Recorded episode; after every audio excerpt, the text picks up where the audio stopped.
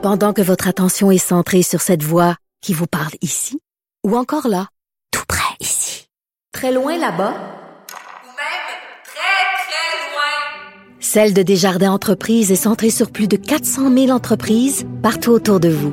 Depuis plus de 120 ans, nos équipes dédiées accompagnent les entrepreneurs d'ici à chaque étape pour qu'ils puissent rester centrés sur ce qui compte, la croissance de leur entreprise.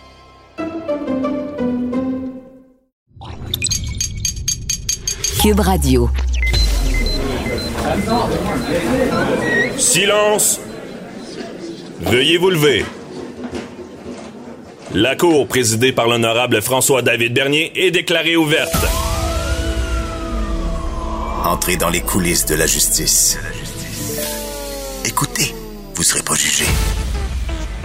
Ils appellent à la barre les acteurs de l'actualité. Oui, votre honneur. Avec François-David Bernier. Avec François-David Bernier. Avocat à la barre.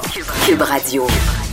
Bonjour, bienvenue à l'émission Avocat à la barre. Aujourd'hui, au menu, euh, on parle à un policier, à Daniel Cléroux, euh, tout ce qui se passe, là, de la violence conjugale. Le- le- Il y a eu deux meurtres de femmes, qui c'était leur ex. Euh, on lui en parle. Ça sera mon, mon- ma plaidoirie en début d'émission également. Euh, ça n'a pas de sens ce qui se passe. Il faudrait trouver des moyens parce que ça arrive, c'est redondant. Euh, ensuite, euh, il y a l'aide médicale à mourir qui, bon, le gouvernement demande des délais. Rappelez-vous, il y a eu une cause euh, qui, est très importante où est-ce que on- des deux demandeurs qui voulaient l'aide ont eu gain de cause, euh, ont pu l'obtenir. Il y avait toute l'histoire de fin de vie qui est en question. Le gouvernement devait modifier la, loi. On en parle avec le docteur Georges L'Espérance. Et euh, il y a Maître Jean-Paul Boilly qui est là pour nous parler de tout ce qui se passe en Australie et Facebook. Le, le- le bras de fer qu'il y a eu, c'est quoi le résultat et c'est quoi l'avenir des médias sociaux? Est-ce qu'ils devront payer une redevance aux autres médias? Donc, votre émission commence maintenant. Vous écoutez Avocat à la barre. On a vu que la fille des acteurs Normand Chouinard et Violette Chauveau, c'est une comédienne, euh, Rosine Chouinard-Chauveau, euh, qui est décédée euh, la semaine dernière à l'âge de 28 ans. Euh, on n'a pas toutes les, certifications, mais on présume que la jeune femme est devenue une victime des dommages collatéraux de la pandémie.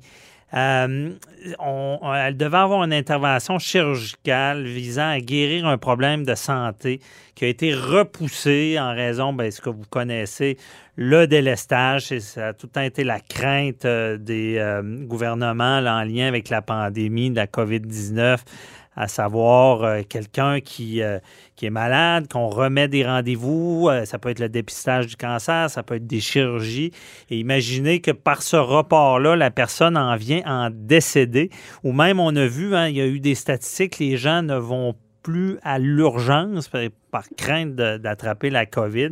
C'est tout euh, ce délestage-là, on se demande à avocat à la barre, est-ce que euh, ça peut engager la responsabilité des médecins? Est-ce qu'il peut y avoir des poursuites pour quelqu'un euh, qui aurait été délesté et qu'on pouvait, pourrait le prouver?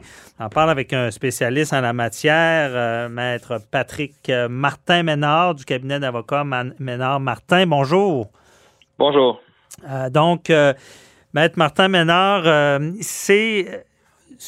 Est-ce qu'on peut, euh, une famille là, endeuillée qui a perdu un être cher parce que là, euh, il y a eu du délestage, est-ce qu'elle peut entamer une poursuite judiciaire? Bon, évidemment, il faut regarder euh, chaque situation de façon propre. De Mhm. façon générale, par contre, je vous dirais que évidemment, on est donc on est dans- vraiment dans, dans des circonstances de force majeure, n'est-ce pas, où euh, il y a des décisions très difficiles qui doivent être prises euh, sur l'allocation de- des ressources très limitées du système de santé là, dans le contexte Mhm. de la pandémie.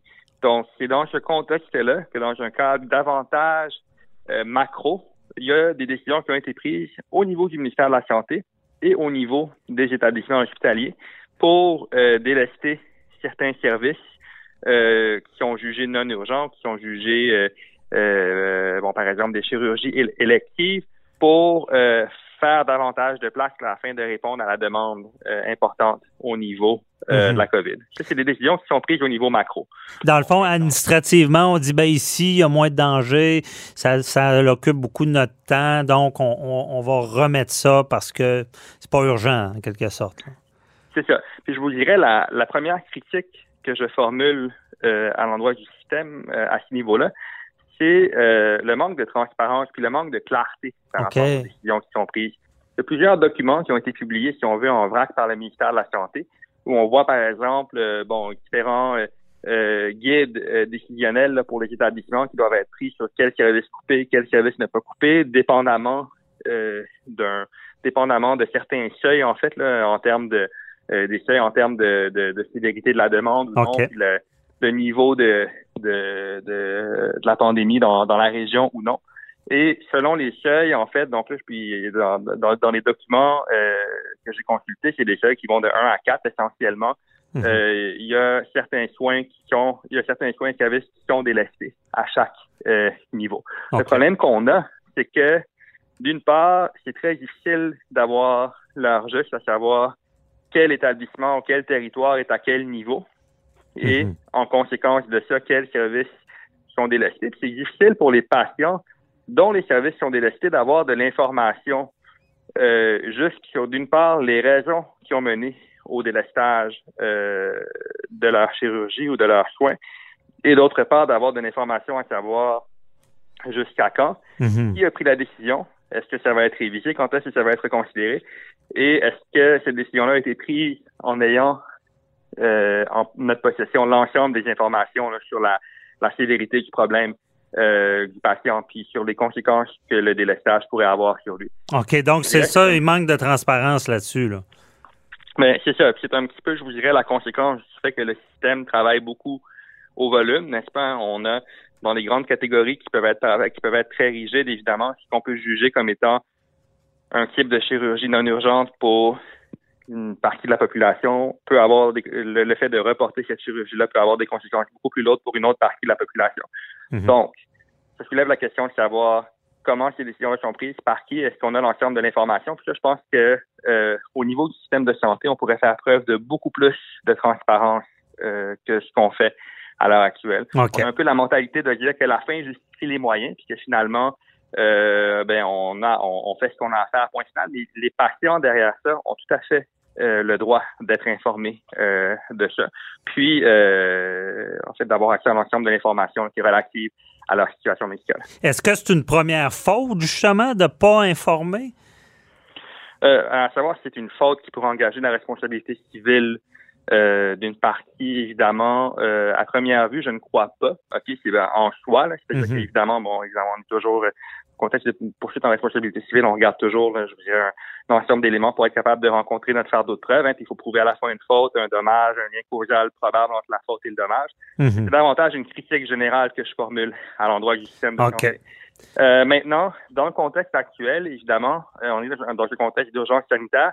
Les décisions de délestage, c'est des décisions qui sont prises, euh, en fait, c'est des, c'est des mesures qui sont prises en vertu euh, de la loi sur la santé publique Mhm. qui prévoit, dans le contexte de l'urgence sanitaire, une immunité euh, à l'endroit euh, du ministère de la Santé pour les décisions qui sont prises là, dans, pour, aux fins de gérer l'urgence sanitaire actuelle. OK. Donc, le ministère de la Santé ne pourrait pas nécessairement être poursuivi devant un tribunal euh, en responsabilité civile pour euh, des décisions qui sont prises là, euh, dans le contexte de mesures de gestion euh, de l'urgence sanitaire. Maintenant, moi, je vous disais, je vous disais quand même que chaque situation a Mhm. ses propres particularités, puis c'est- important de le garder en tête, évidemment, parce que si la situation d'une personne délestée devient médicalement urgente, que cette personne-là consulte euh, à l'urgence, puis qu'on lui dit essentiellement de rentrer chez elle, puis qu'on va la rappeler, puis que la personne décède au bout d'un au bout de, de quelques jours, mais là, il, il faudra, il faudra regarder qu'est-ce qui a été fait au niveau de cet épisode de soins-là, puis à ce moment-là, la, la condition de la personne n'était- n'était-elle pas devenue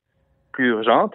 Le cas échéant. Puis là, à ce moment-là, oui, ça pourrait effectivement engager la responsabilité médicale ou la responsabilité hospitalière. là. Donc ça, c'est c'est c'est certain qu'il y a des particularités à chaque situation, mais je pourrais vous dire de façon générale, pour les, la décision de délester des services, malheureusement, euh, ce n'est pas une décision qui peut amener le ministère à être poursuivi en justice. Puis c'est Je vous dirais, il y a- bon, évidemment, il y a- une rationnelle politique derrière ça de dire on va, on va donner à nos décideurs politiques la plus grande marge de manœuvre possible pour pouvoir faire euh, ce qu'ils ont à faire. Ceci étant dit, c'est dommage parce que ça donne lieu justement à des pratiques qui sont très peu transparentes et euh, à une remise en question, je vous dirais, qui n'est pas nécessairement euh, très proactive et spontanée. Hein, on- c'est comme si on, vu qu'on a cette immunité-là, on se formalise pas trop, on se pose pas trop de questions, puis ça donne lieu à des pratiques qui, tant qu'à moi, sont pas, euh, sont pas acceptables.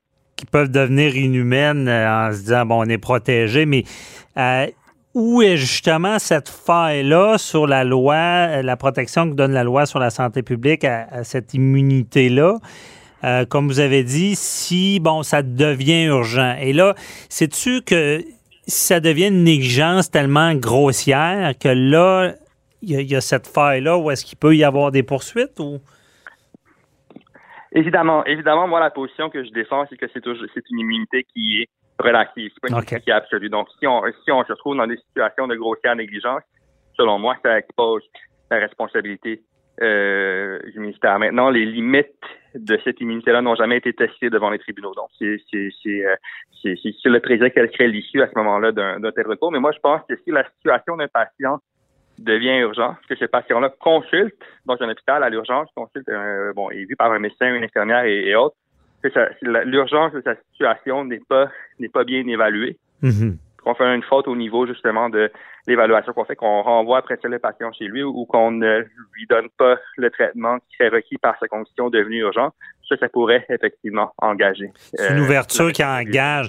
Mais comme vous le ça. dites bien, on n'a pas testé ça devant les tribunaux. C'est ça. Mais, Hein? mais, mais, mais par contre, pour bien préciser, quand je dis ça, ça, ça pourrait engager, on parle de la responsabilité du médecin qui aurait vu le patient, Mhm. de l'infirmière qui aurait vu le patient, donc de l'hôpital, mais non pas la responsabilité du ministère. Il y a, il y a vraiment deux niveaux de responsabilité à distinguer, n'est-ce pas? D'une part, il y a la responsabilité du ministère pour tout ce qui est macro, et d'un autre, d'autre Mhm. part, évidemment, il y a la responsabilité du médecin et de l'hôpital pour la façon dont ils ont traité un patient X ou Y qui est venu les consulter. là. Moi, je vous dirais que, donc, en fait, si la situation du patient évolue, ça pourrait possiblement engager la responsabilité du médecin Du médecin. ou de l'hôpital. Ouais. Mhm. Ou de l'hôpital, parce que sur le système, il peut y avoir des, des problématiques systémiques, vu la, bon, la force majeure, la COVID-19, qui font qu'il arrive des, malheureusement des, des- certaines erreurs, mais on, on est couvert.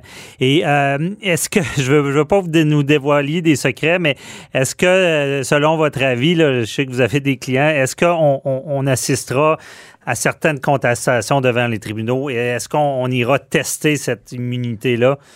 euh, dans les prochains euh, mois, années? Assurément, assurément, je vous dirais avec l'ampleur des dommages euh, que, que que fait euh, la COVID à travers le Québec, c'est clair qu'il va y avoir des euh, en fait, je, je serais je serais très étonné qu'il n'y ait pas de dossiers qui se rendent jusqu'au euh, jusqu'à procès et qui donnent lieu à des jugements qui Mhm. permettront là, de préciser disons les les, euh, les limites là, les balises autour de cette de cette unité là. Effectivement, parce qu'on comprend la. la Imaginez être parent, euh, être un frère, une sœur, et là, de savoir que on, l'a un peu échappé, là, c'est une erreur qui, à cause de la pandémie, on a oublié un être proche, le solatium doloris, de vouloir réparation pour la perte de cet être cher-là. On, verra, euh, évidemment, comme je vous dis, je vous demande pas de nous révéler tout ça, vos dossiers, mais euh, comme vous dites, on, on, verra certainement des gens qui vont euh, clamer justice dans ce domaine-là parce que quand on regarde le principe, c'est choquant. Il y a de quoi qui, qui, qui accroche, là, de, de perdre des gens. Là, on comprend qu'il y a une pandémie, mais est-ce qu'il y a une priorisation qui se fait adéquatement? Est-ce qu'il y a eu des fautes lourdes à, à cet égard-là? Merci beaucoup, euh, Maître Pa- Patrick Martin-Ménard, de nous avoir éclairé. Merci à vous. Bonne journée, bye-bye. Merci, au revoir.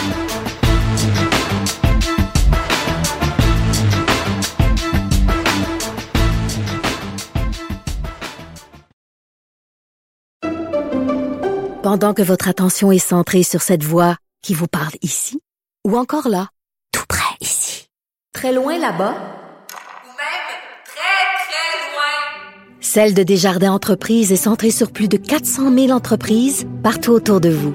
Depuis plus de 120 ans, nos équipes dédiées accompagnent les entrepreneurs d'ici à chaque étape pour qu'ils puissent rester centrés sur ce qui compte, la croissance de leur entreprise.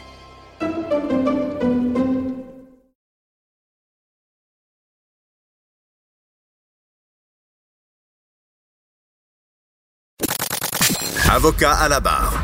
Avec François-David Bernier. Avec François-David Bernier. Une histoire troublante euh, révélée par le journal Métro. là.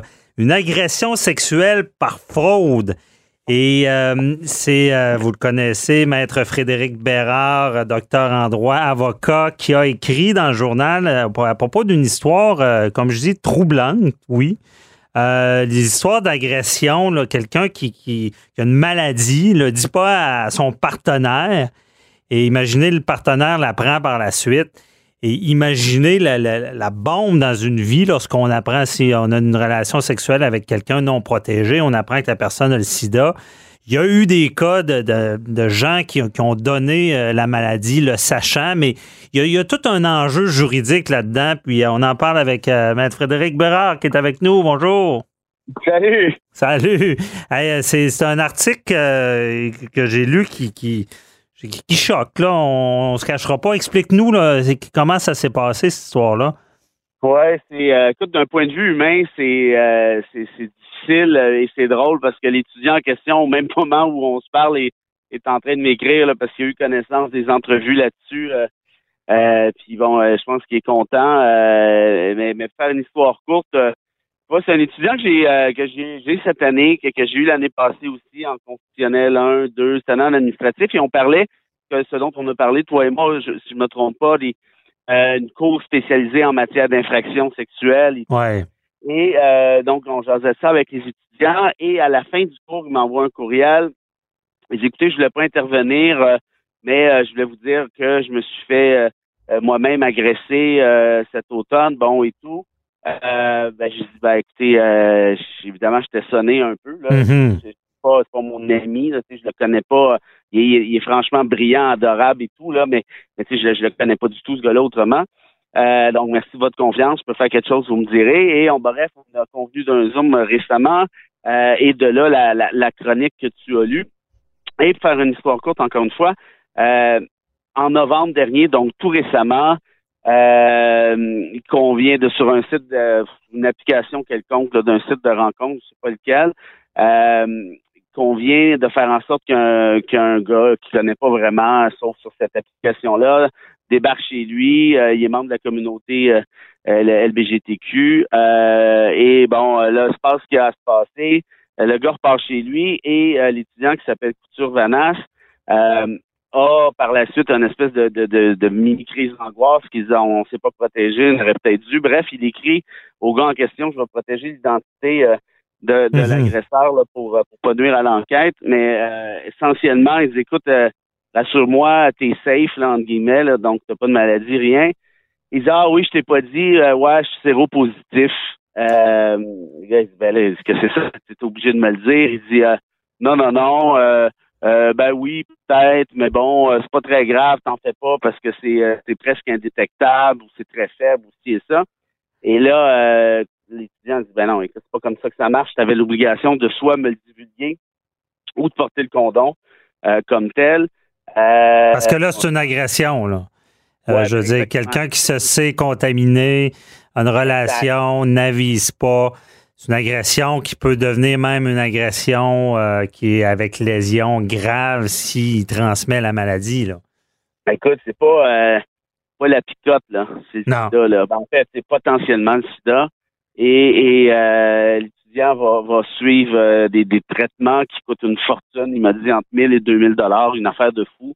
Il faut que ça se fasse rapidement, là, euh, dans les 72 heures, si je me trompe pas. En tout cas, je veux pas dire de conneries, là, puis ça s'étale sur X temps. Évidemment, il y a un traumatisme rattaché à ça, on s'imagine bien. Euh, il, euh, il abandonne des cours à l'université alors que c'est un méga brillant, puis ça, je peux en témoigner. Euh, Mhm. Bref, toute sa vie est chamboulée parce que là, pendant un bout de temps, il se demande si il a ou non, lui, euh, lui aussi maintenant, le VIH. Euh, et euh, les policiers le convoquent à peu près deux mois plus tard. Donc, on, on s'entend que c'est pas, ça n'a pas l'air d'être une priorité. Et, et là, il Ça a pris deux mois. Ouais. Il, arrivé- il a fait une plainte. Il est allé au poste de police oui, il est allé la au poste de police le lendemain ou soit le, je sais plus le soir même. Ça c'est en novembre, ils l'ont convoqué en, en janvier, puis là il y avait il y avait quelque chose, il encore je sais pas quoi. Bref, il a pu y aller euh, quelques semaines plus tard, mais ça a pris deux mois avant la convocation. Euh, donc déjà là, c'est quand même un peu inquiétant. Il rencontre des enquêteurs spécialisés, donc en théorie des gens qui font ça dans la vie puis qui ont été formés en conséquence. Or, moi, c'est ce bout-là, je pense, qui me fâche le plus. Hmm. Ben, ces deux, ces deux enquêteurs-là qui se mettent à le bombarder de questions épaisses. Je vais peser mes mots, là, mais il y a le mot épais qui me vient en tête. Pas autre chose. En fait, il y a d'autres choses, mais ça se dit pas à radio. OK. Se mettent à lui dire Ouais, mais dessine-moi donc ton appartement. Là, tu as dit que tu as fait faire un tour de son appartement, puis ça s'est passé où dans ta chambre, OK. Puis qu'est-ce que vous êtes dit avant l'acte, pendant l'acte? Puis euh, là, il y avait les cheveux de quelle couleur? Puis dis-moi non, moi, c'est notamment ce bout-là. Les logos, là, il y a des logos sur son linge ou sur ses souliers? Mhm. Mais qu'est-ce que c'est ça? Je veux dire, qu'est-ce que c'est ça, ces questions-là? Le gars a confirmé avoir le VIH par texto. Les textos sont déposés au poste de police. Écoute, je les ai, moi, les textos. Ah, ouais. Quand les envoyés. Je le sais, je sais c'est qui le gars, là. C'est un gars connu, en plus, c'est un acteur et tout. J'ai tout ça, là. Je le vois. Il dit oui, il confirme que le VIH, il confirme que c'était indétectable, il confirme tout ça. Alors, qu'est-ce que tu veux? Pourquoi t'écœures une victime avec oui, mais là, si tu viens pas, s'il y avait le logo Nike ou Adidas, ah ben là, ça va affecter ta crédibilité. Comme... Mais c'est d'une absurde. Mais on dirait, on dirait des policiers qui, qui, ont- qui comprennent pas et, et ça nous ramène aux tribunaux spécialisés et même des policiers spécialisés. On dirait qu'ils comprennent pas le, le type d'agression. C'est, c'est qu'il y a un consentement qui est vicié par après. Et c'est là l'agression, c'est quand ils se rendent compte qu'il y avait le sida. Là. Écoute, il y a même, il y a même un des deux qui lui demande Qu'est-ce que tu veux qu'on fasse avec ça? Ah Et ouais. là, là, les clients disent Qu'est-ce que tu veux qu'on fasse? Faire ta job? Écoute, une chance, j'étais pas là parce que moi, je serais pas mal moins poli. Là. Non, non, c'est, clair. Là. Pas au courant que ça existe. T'es pas au courant de 265. T'es un enquêteur spécialisé en crimes de nature sexuelle. Puis tu sais pas que ça existe. Je te donne des textos qui confirment. Puis t'es pas au courant. Mais qu'est-ce que ça va prendre là? C'est quoi ces formations là que vous avez? Vous ramassez un diplôme d'une boîte à Cracker Jack? Ben oui, puis? J'avais jamais entendu parler de ça. Mais je veux dire, on est en 2021, là, on n'est pas en 82 quand le sida vient de- vient d'éclater quelque part dans le monde. Puis là, on se met à paniquer, puis personne ne sait trop de quoi il en retourne, là. Et puis le MeToo, vous n'en avez pas entendu parler, le premier, le deuxième, le troisième? Ben, c'est à cause que là, il- ça les a mélangés. C'est comme une version Ben, différente, euh, vu que l'agression survient une fois qu'on se rend compte qu'il n'y avait pas de consentement éclairé. Mais Hey, moi, ce qui, je vais te dire, ce qui me choque encore plus, puis je, je- je Ouais. me joins à ta voix, c'est de me rendre compte que pendant, là, ça prend deux mois. Mais le problème avec ce genre d'agression-là, c'est que cette personne-là, là, n'étant pas, ou du moins interrogée ou ne comprend, peut-être qu'il comprend même pas qu'il agresse des gens, combien d'autres victimes il a fait en deux mois? Ben, ben ça, tu vois, je t'avoue que j'avais pas pensé sur le coup, mais, mais tu as tout à fait raison. Et, et tu vois, euh, là, j'ai écrit cette chronique-là, puis je me sentais mal. Je me sentais mal pour, pour le gars, évidemment. Puis j'ai dit, tu sais, moi, je veux pas instrumentaliser votre témoignage. Il faut que ça vienne de vous. Mhm. Non, non, il dit, je veux, je veux. J'ai fait ce que je fais jamais. Puis toi non plus, j'imagine tu fais la même chose quand, quand, quand tu écris des chroniques. J'ai fait relire euh, la chronique en question. Est-ce que vous êtes Ouais. à l'aise? Est-ce que chacun des mots? Parce que là, bon, C'est plus délicat, là, on s'entend, ouais. c'est très délicat. Puis euh, il l'a relu deux fois, j'ai corrigé deux, trois petits gugus, là, euh, des, des, des, des, des dates, des affaires comme ça, des, des- pas des dates, mais des détails logistiques. Et, et bref, il était à l'aise. Puis à la toute fin, écoute, moi, ça m'a scié les jambes un peu. Ben, pas beaucoup, en fait. Mhm. Je vous dis juste pour savoir, moi, moi je vais le faire, puis si vous voulez qu'on change, si vous voulez changer, d'avis, vous avez le droit, on va retirer ça, on oublie ça, puis c'est pas grave, j'en tirerai jamais rigueur. Mais je dis pourquoi vous voulez faire ça? Parce Ouais. que j'avais suggéré, si vous voulez sortir, vous voulez mettre son nom, sortir son nom publiquement, il dit oui, oui. Je dis pourquoi vous voulez faire ça? Pourquoi vous voulez avoir une chronique? Il dit ben, il dit parce que je veux éveiller conscience, je veux faire changer les mentalités. Les agressions sexuelles, c'est pas juste dans, dans le milieu hétérosexuel, c'est aussi dans la communauté, euh, communauté LBGTQ. Il m'a raconté un paquet Mhm. d'histoires euh, moins graves que celle-là, là, franchement, parce que ça peut pas vraiment être plus grave, mais, mais quand même des histoires aberrantes.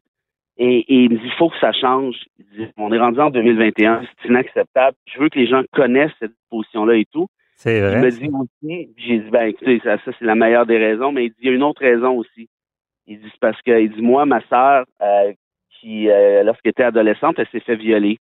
Hmm. Et elle a mis fin à ses jours euh, Ah. par la suite.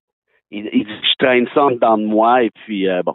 Ouais, c'est souvent c'est le baume sur la plaie, euh, c'est de pouvoir au moins dénoncer, aider d'autres personnes. Parce que, bon, on oublie vite, c'est ça, puis c'est un bon point. Est-ce qu'on prend autant au sérieux euh, des agressions dans le domaine euh, gay, LGBT? Euh, je pense que non. Je pense que c'est vrai. Je pense, qu'il soulève de quoi? pas parler. Hmm. c'est pas parce qu'on n'en parle pas qu'il n'y en a pas. Pourquoi on n'en parle pas? Ça, c'est une sacrée bonne raison. Mhm. Une idée. je suis pas, je veux dire, on va faire le, truc de je suis pas raciste, j'ai un ami noir, mais j'ai un paquet d'amis gays, évidemment, comme, comme tout le monde. puis bon, aujourd'hui, la beauté de l'affaire en 2021, c'est qu'on en tout cas, à titre personnel, moi, je ne vois même plus la différence entre un ami hétéro, un ami bisexuel, c'est comme c'est rendu d'une insignifiance totale. Pour eux, il y a encore euh, certains stigmates. Je parle moi en rapport à eux et toi en rapport à eux, puis beaucoup d'autres en rapport à eux versus il y a 5, 10 ou même, et à plus forte raison, il y a 20 ans, c'était, je veux dire, il y avait des stigmates très, très forts. Je pense qu'on est en train de, de, de, de, de, comment je dirais, de, de s'édulcorer tranquillement pas vite. Il y a eu une évolution sociale. Les, les mariages entre conjoints de même sexe sont maintenant légalement permis.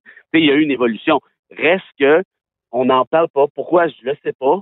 Et, et moi, c'est un peu ma contribution aussi, en quelque sorte, parce que je me disais, ben, ben, c'est une petite contribution de rien, on s'entend, mais de donner une voix à, à quelqu'un de cette communauté-là mm-hmm. qui puisse faire connaître cette, cette, ce crime-là qui, qui je, t'avoue franchement, je te le disais hors tout à l'heure, moi j'avais vu, j'en ai entendu parler très très vaguement à l'époque, mais il y a quand même deux décisions de la Cour suprême en 2012 très claires et très nettes. Mm-hmm. C'est une agression sexuelle. La personne ne peut pas consentir.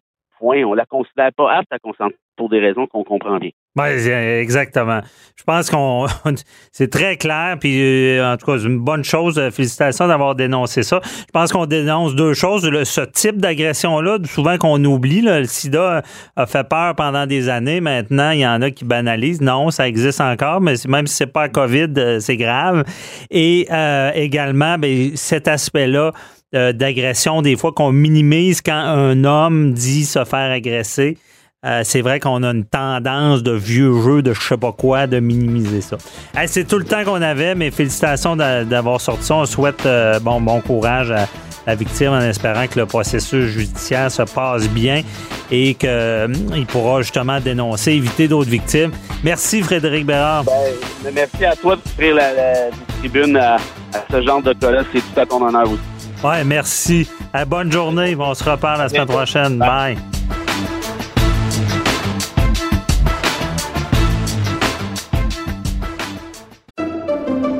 Pendant que votre attention est centrée sur vos urgences du matin, vos réunions d'affaires du midi, votre retour à la maison ou votre emploi du soir, celle de Desjardins Entreprises est centrée sur plus de 400 000 entreprises à toute heure du jour. Grâce à notre connaissance des secteurs d'activité et à notre accompagnement spécialisé, nous aidons les entrepreneurs à relever chaque défi pour qu'ils puissent rester centrés sur ce qui compte, le développement de leur entreprise. Avocat à la barre. Alors je procède à la lecture du verdict. Avec François-David Bernier. Les meilleures plaidoiries que vous entendrez. Cube Radio. La Cour suprême force maintenant Donald Trump à remettre ses rapports d'impôts. Il y avait, rappelez-vous, il y avait eu tout qu'un débat à l'époque à savoir est-ce qu'il devait dévoiler ses revenus en tant que politicien, en tant que président. Euh, également, ben, on sait, euh, Donald Trump euh, a été, si on peut dire, acquitté de l'impeachment, la, procédure en destitution. Euh, on l'avait prédit, mais c'est fait. Mais c'est quoi la suite? Est-ce que la question qui se pose, est-ce que Donald Trump ira en prison ou pourra-t-il se représenter? Il y a Normand Lester qui avait écrit euh, une belle chronique là-dessus dans le journal de Montréal cette semaine.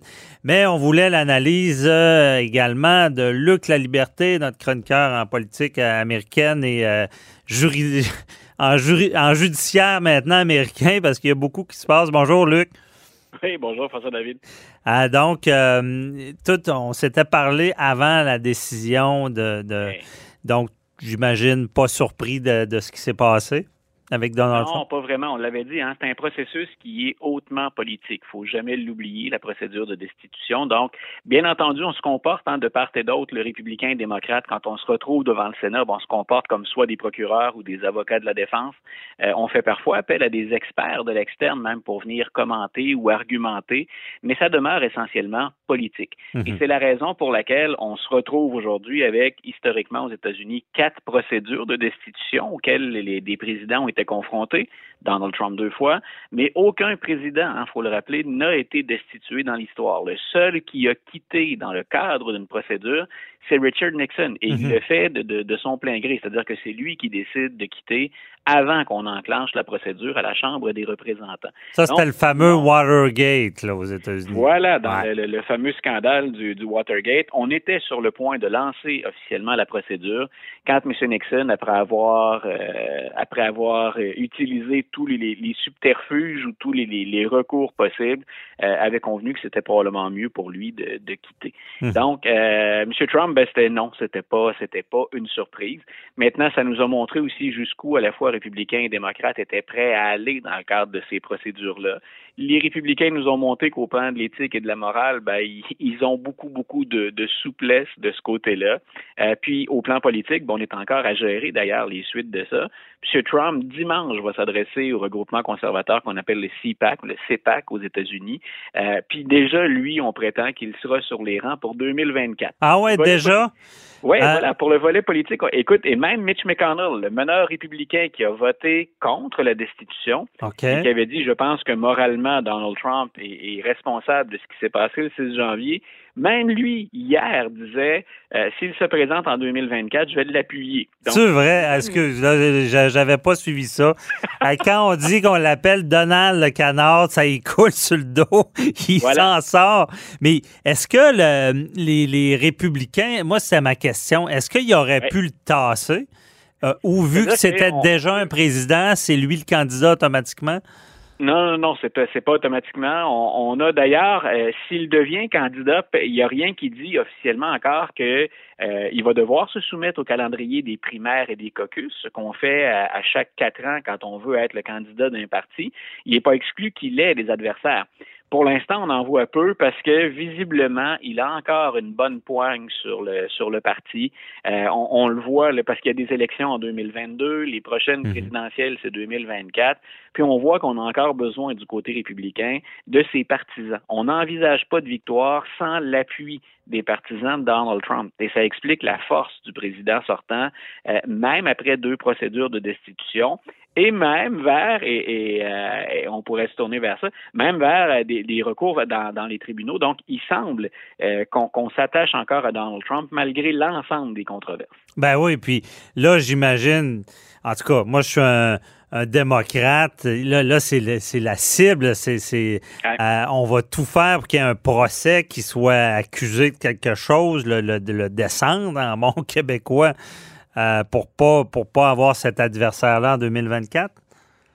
Voilà, écoute, on a maintenant, au, si on regarde au plan, au plan légal ou au plan judiciaire, il y a au moins six causes qu'on surveille pour Donald Trump, mais celle sur laquelle on obtenait des informations cette semaine, c'est une des, des, des plus grosses charges, une des plus grosses causes. Euh, a-t-il euh, sciemment, volontairement commis des fraudes? Et c'était là toute l'importance de la décision de la Cour suprême qui l'oblige maintenant à, à fournir hein, les documents qui étaient exigés par le procureur du district sud de Manhattan. Mhm. Donc, lui travaille là-dessus depuis euh, déjà très longtemps. Euh, on n'avait pas, bien sûr, l'ensemble de documentation des fameux rapports d'impôts, mais on avait des témoins. Hein, L'ancien avocat dont on parle moins maintenant, Michael Cohen, celui Ouais. qui s'est retrouvé derrière les barreaux pour fraude électorale, pour avoir enfreint la loi électorale, lui disait au nom de Donald Trump, Monsieur Trump, bien sûr, c'est son jeu au plan légal, et c'est peut-être la vérité, avait dit, moi, je lui ai jamais demandé de faire ça. Mais donc, il est derrière les barreaux, il était derrière les barreaux, M. Cohen, puis il avait dit, entre autres, euh, dans, dans un témoignage très accablant devant le Congrès américain, M. Cohen avait dit, écoutez, en affaires, c'est grosso modo, c'est croche, c'est un Donald Trump. Et ce qu'on va tenter maintenant de démontrer, c'est qu'on va regarder, bien sûr, les chiffres hein, sur ces rapports d'impôts, mais ce qu'on va tenter de démontrer, en passant, on parle de centaines de milliers de pages de déclarations, là, quand on regarde l'ensemble de la documentation reliée à, c'est quoi, neuf ans d'imposition pour Donald Trump. Donc, ce qu'on va tenter de, de, de trouver là-dedans, c'est non seulement des chiffres, et ça, euh, on en avait déjà une bonne idée des chiffres. Euh, ce qu'on va tenter de voir maintenant, c'est est-ce qu'il y a des échanges entre Donald Trump et ses gestionnaires euh, disant grosso modo, vous allez baisser le prix de telle propriété ou vous allez l'augmenter selon que je veuille un prêt plus important, donc mes, mes avoirs deviennent plus importants. Un terrain de golf, ben, on va évaluer ça à la hausse si je veux obtenir un prêt supplémentaire. Et de l'autre côté, ben, est-ce que pour le même terrain, on n'a pas intérêt parfois à ramener la valeur au plus bas dénominateur, histoire de payer moins d'impôts? Mhm. Donc, c'est ce qu'on va chercher actuellement. Mais on, va essayer de voir s'il s'est servi, euh, s'il y a mélangé politique à faire. Mais il reste que ces rapports d'impôts, euh, est-ce que est-ce qu'il les a déposés? Parce que je comprends que c'était l'enjeu des rentes publiques, mais il a fait son impôt depuis neuf ans. Fait que le, système fiscal, s'il y avait un réel problème, serait déjà il, courrait déjà après, me semble. Non? Euh, faut, ça, ça va être plus complexe que ça euh, à, faire ressortir. Et ce qu'on voulait surtout, euh, c'est obtenir. Il y avait déjà des, des, des, drapeaux rouges qui avaient été levés pour les impôts de Donald Trump. Puis en passant, pour lui, mais comme ces, ces, compagnies sont très diversifiées, il en a, il en a beaucoup, ça implique sa famille aussi.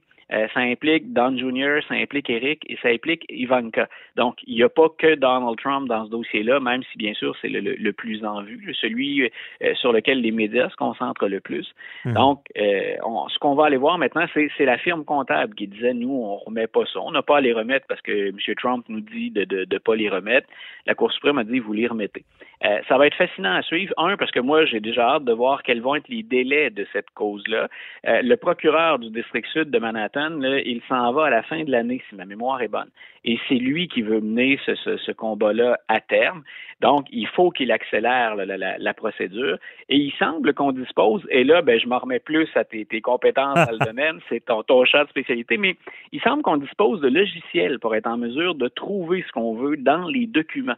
Donc, on imagine la quantité hein, de, de, personnel dont on a besoin pour scruter à la loupe des centaines de milliers de pages de documents, mais on s'aide également de la technologie.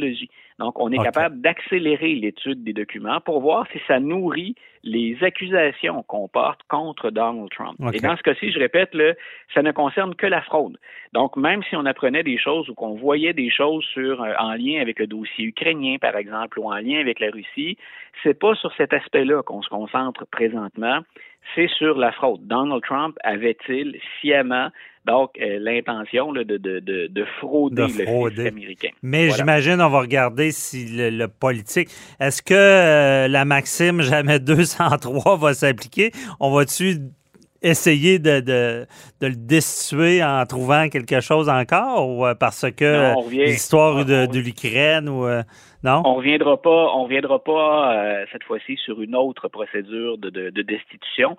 Euh, ce qui, ce qui, ce qui est vraiment là au, au cœur de, de, tout ça, c'est euh, on pouvait pas le poursuivre au fédéral pour les crimes commis hein, quand il était président. Il mhm. faudrait voir maintenant si ce qu'on trouve à la hauteur de l'État de New York est en lien, entre autres, avec ce qu'il a fait à la présidence. Ça, ça peut être un, volet qu'on va regarder. Donc, le fédéral ne peut pas l'accuser parce que ces gestes-là ont été commis à l'intérieur ou dans le cadre de ses, euh, de ses fonctions, donc on ne mhm. l'accuse pas au fédéral.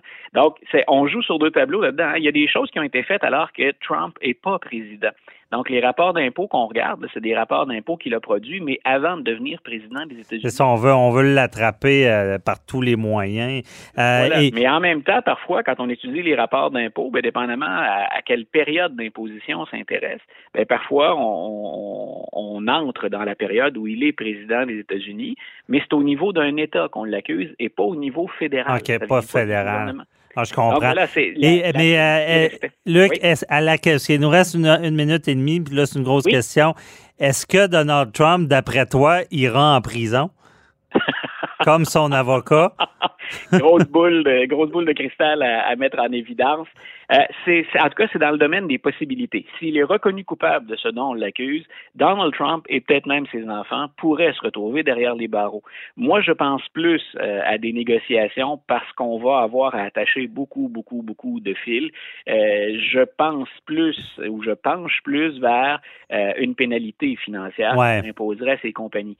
comme ça a été le cas, par exemple, avec sa fondation. Hein, il y a, M. Trump a abusé finalement du cadre de fonctionnement de sa fondation.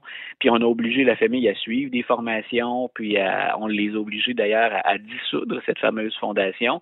Donc on verra jusqu'où on va aller dans le cas de M. Trump. Mais envoyer un ancien président derrière les barreaux, euh, on espère en tout cas que le cas est très très bien étoffé parce qu'on s'attaque à un très très gros morceau. Peu importe ce qu'on pense de, Donald Trump, l'ensemble de la preuve à recueillir, puis démontrer, c'est souvent le cas, hein, des intentions malveillantes. Ben, c'est ça. En euh, fiscal, c'est ça. Hein, il y a Tu peux avoir bien des pénalités, mais de dire qu'une fraude intentionnelle, c'est là que ça va être difficile.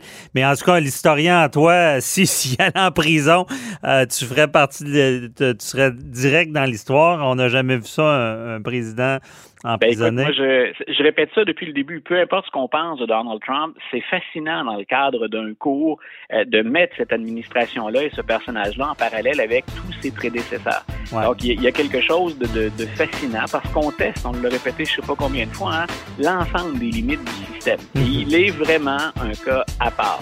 Même si euh, même si l'historien se garde un peu de perspective d'habitude, je peux déjà vous dire que Donald Trump, dans les livres d'histoire, euh, il va avoir une place bien à lui. Ben oui, ça sera un personnage marquant, marquant, c'est certain. Merci beaucoup, Luc.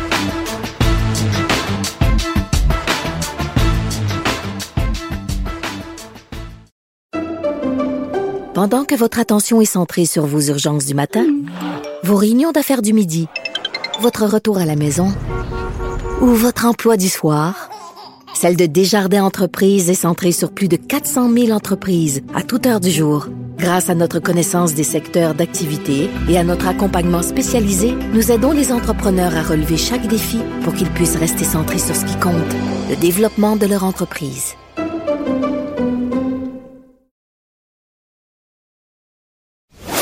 Vous écoutez Avocat à la barre. En exclusivité, Avocat à la barre vous fournit les cinq stratégies pour passer à travers la semaine de relâche, que ça soit productif autant pour les ados que les parents. Effectivement, on le sait, la semaine de relâche est commencée ou commence euh, lundi, demain. Euh, c'est tout qu'un défi cette année. C'est une année différente parce que, bon, on sait habituellement, la semaine de relâche, euh, on, a travaillé fort toute l'année les étudiants aussi, évidemment. Et là, on réussit à avoir cette semaine-là, souvent passer du temps en famille, euh, beaucoup aller en voyage aussi. C'est pas possible cette année.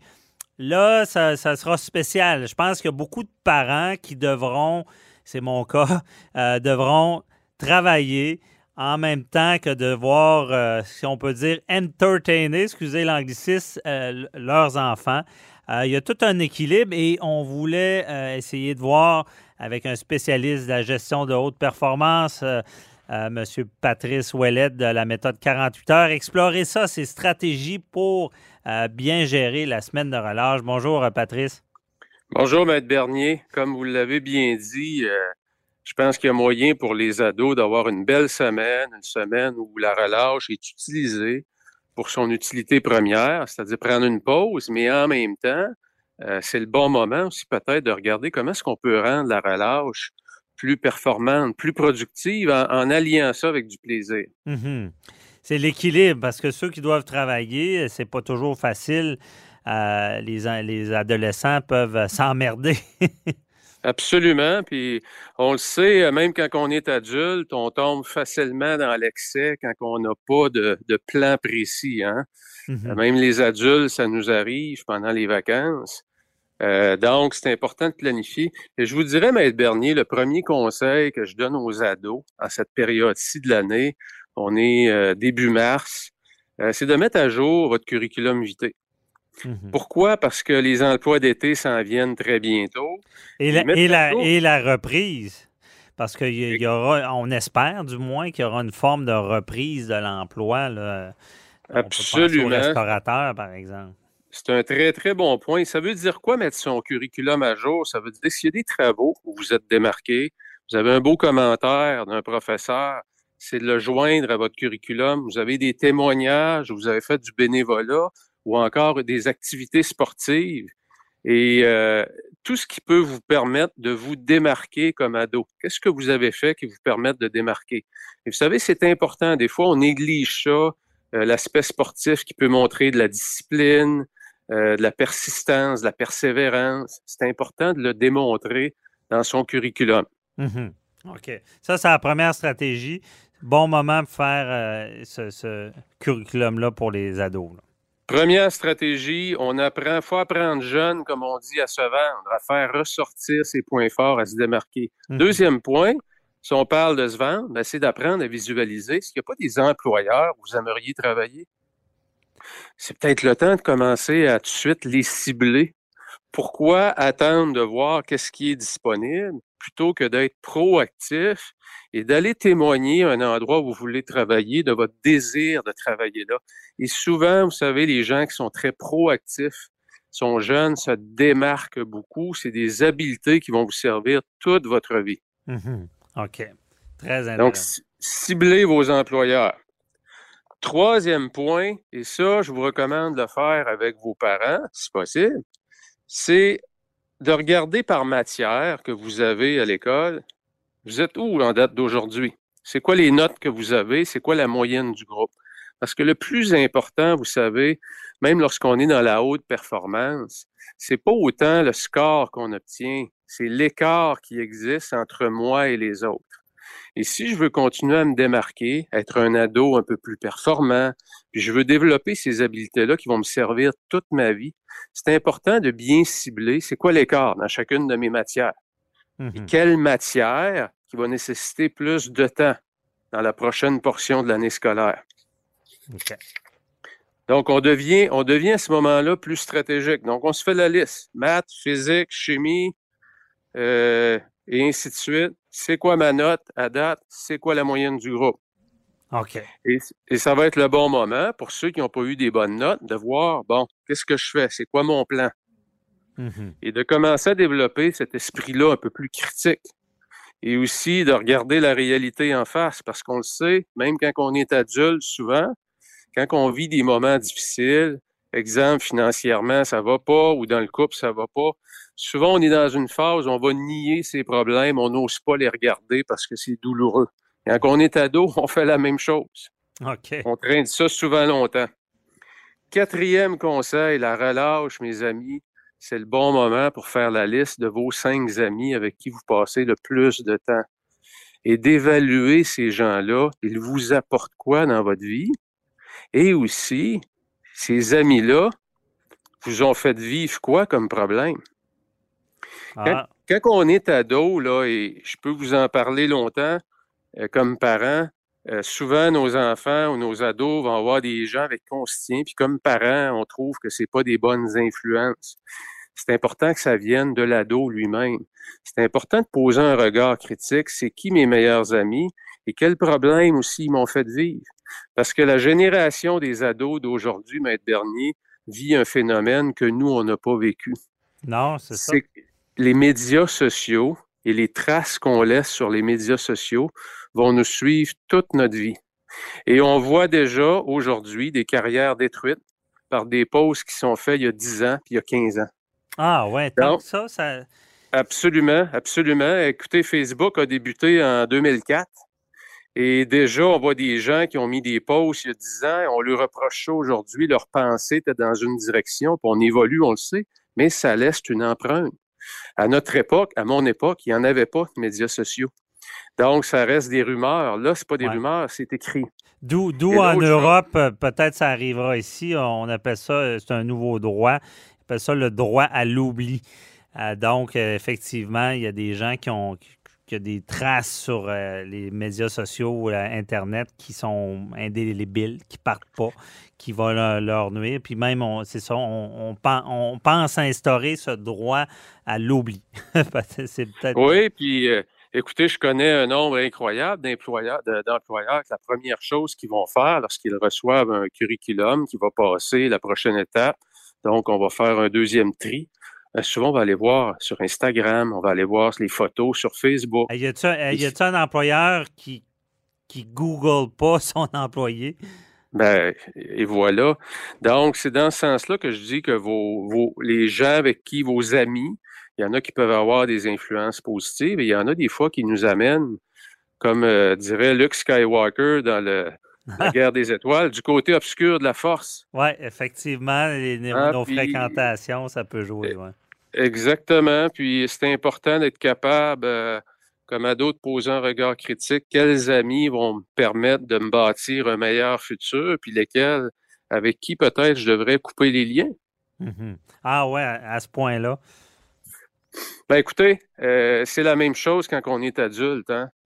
Euh, si vous êtes la personne la plus confortable dans la salle, il est peut-être temps de changer de salle si vous voulez continuer à grandir, à devenir plus performant. C'est le mm-hmm. même principe. Hein? les cinq personnes avec qui on passe le plus de temps ont souvent énormément d'influence sur qui on est et surtout qui on devient. Mm-hmm. Ah, effectivement. Et le, dernier euh, conseil. Dernier point, c'est que les quatre points que je vous ai donnés sont bons, mais ils sont bons si on les planifie. Fait qu'avant de vous lancer dans la semaine, demain c'est lundi, mais planifiez votre relâche. Et là, j'aurais juste deux deux, façons pour les ados de planifier ça. Vous pouvez soit prendre une journée dans la relâche, exemple jeudi, puis jeudi, vous passez à travers la liste des quatre points. Ou encore, si on appelle ça de la planification verticale, hein, on prend une journée puis on la descend, toute la journée consacrée à faire tâche 1, tâche 2, tâche 3, tâche 4. Ou l'autre façon, il y en a qui aiment beaucoup ça aussi, c'est prendre une heure par jour à tous les jours, puis faire avancer nos dossiers. On appelle ça de la planification horizontale. Mm-hmm. Donc, on travaille plus en, récurrence pendant le relâche. Donc, ça nous permet quoi? Ça nous permet de rendre notre relâche productive sans, sans oublier d'avoir du plaisir puis d'avoir du fun, puis faire attention aux excès. On le sait, euh, les jeux vidéo, euh, c'est un gros problème pour certains ados, particulièrement la clientèle masculine d'ados. Mm-hmm. Euh, j'en ai un à la maison, croyez-moi. Euh, si on contrôle pas le nombre d'heures passées, c'est absolument incroyable. Ah, c'est facile, hein, même les plus jeunes. Moi, j'en ai des plus jeunes, puis c'est facile de tomber là-dedans. Mais je trouve euh, ça intéressant, Patrice, euh, de, même ado, on peut faire ce genre de choses-là. Je sais pas, on a l'impression qu'on c'est plus, tard, quand on est en affaires, qu'on va penser, faire des réflexions comme ça sur, notre, vie, en quelque sorte, ou sur où est-ce qu'on est rendu? Écoutez, toutes les fois qu'on va dans les graduations, Maître Bernier, du secondaire 5 ou euh, particulièrement là, parce que c'est un moment important dans sa vie, finir le, secondaire, puis on en voit des beaux ados euh, qui se distinguent, qui sont sérieux, mais qui, qui, ont aussi du plaisir dans la vie, mais qui déjà très jeunes, on voit la graine euh, qui est bien, qui est bien instaurée, des belles habiletés, des bons comportements, des bonnes fréquentations et ça a un impact important sur leur futur, croyez-moi. Donc, oui, c'est possible d'installer ces habitudes-là très, très jeunes et de développer ces habiletés-là, absolument. Mm-hmm. Effectivement. Euh, c'est sûr que euh, un jeune, des fois, qui sait déjà ce qu'il veut, je trouve que ça, lui donne des fois une chance. Euh, et de, parce que des fois, ce qu'on assiste beaucoup dans, plusieurs générations, je pense, c'est de ne pas savoir. En tout cas, moi, dans mon cas, j'ai les pires périodes de, ma jeunesse, c'est de ne pas savoir où on va aller. Des fois, c'est. Donc, ces moments-là, bon, c'est un bon moment pour la semaine de relâche de prendre le temps. Nos ados, en même temps que le parent peut-être travaille, il y a des moments de mettre des plages. Merci beaucoup, euh, Patrice Ouellette. bonne semaine de relâche. On Merci, se reparle la plaisir. prochaine. Bye bye.